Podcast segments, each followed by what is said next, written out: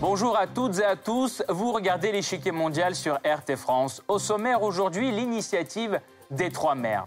Une alliance informelle de 12 pays d'Europe centrale et orientale qui ont l'ambition de peser sur le plan régional tant économiquement que géopolitiquement.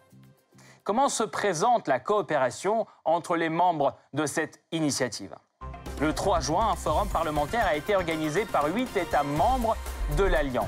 Au menu, les possibilités d'attirer de nouveaux investissements et la réalisation de projets communs dans les domaines des transports, de l'énergie et du numérique une avancée de taille selon certains participants. L'activité de l'initiative risque de bouleverser les positions russes et chinoises dans la région.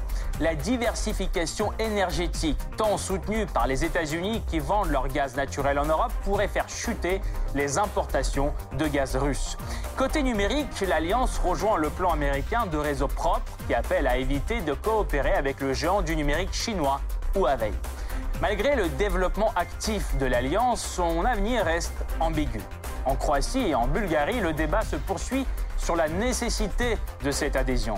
Et au contraire, deux nouveaux États aspirent à devenir membres de cette alliance, l'Ukraine et la Moldavie.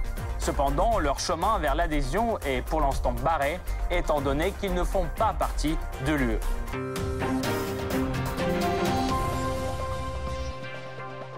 Avant de poursuivre, voici ce qu'il faut savoir sur cette alliance ambitieuse en plein cœur de l'Europe. C'est le Blitz. Créé en 2016 à l'initiative de la Pologne et de la Croatie, l'initiative des trois mers réunit 12 pays de l'UE, formant un triangle entre la mer Noire et les mers Baltiques et Adriatiques. Les membres de l'Alliance représentent ensemble 30% de la surface de l'UE, 25% de sa population et près de 20% de son PIB. Le premier objectif de l'Alliance est de dynamiser la croissance économique de la région. Pour cela, les membres de l'initiative mettent en place des dizaines de projets dans les domaines des transports, de l'énergie et du numérique. Et en plus des enjeux économiques, l'initiative des Trois Mers a aussi l'ambition de devenir une puissance géopolitique régionale. Le financement de tous ces projets s'effectue via un fonds d'investissement créé en 2019. La Pologne et la Roumanie y contribuent à plus de 500 millions d'euros et nombre de partenaires ont suivi le pas. Washington, qui est pourtant loin des trois mers en question, approuve l'année dernière une aide de plus de 250 millions d'euros à l'initiative.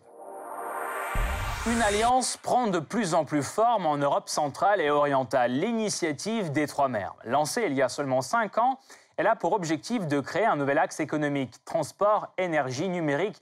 Plus de 70 projets sont en cours de réalisation dans de différents domaines.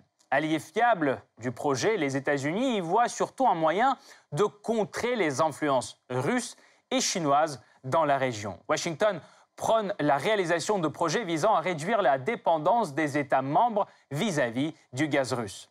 En ce qui concerne la Chine, les pays de l'Alliance soutiennent le plan américain de réseau propre, appelant à éviter toute coopération avec Huawei.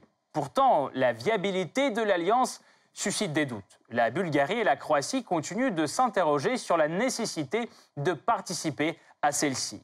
Deux autres États souhaitent rejoindre au contraire le bloc l'Ukraine et la Moldavie. Pourtant, la porte leur sera fermée jusqu'à ce qu'elles deviennent membres de l'UE. Alors, quelles sont les perspectives qui se dessinent devant l'initiative des Trois Mers Comment ce bloc pourra-t-il changer le paysage géopolitique régional? Comment la Russie et la Chine défendent-elles leur position face à l'activité de l'Alliance? Pour répondre à toutes ces questions, nous rejoignons Pierre Lorrain, écrivain et spécialiste du monde post-soviétique et de la Russie. Monsieur Lorrain, bonjour. Bonjour. Pourquoi, selon vous, l'initiative des Trois Mers est-elle apparue sur l'échiquier régional? Quels étaient les principaux motif de sa création Je crois qu'il y a simplement une convergence d'intérêts, au départ en tout cas, entre euh, les pays, les anciens pays euh, de l'Europe de l'Est qui étaient euh, sous domination soviétique, plus l'Autriche qui est venue se greffer parce qu'elle a un intérêt économique à le faire. Et Une nouvelle partie vous attend avec d'autres pions sur l'échiquier mondial. À bientôt sur RT France.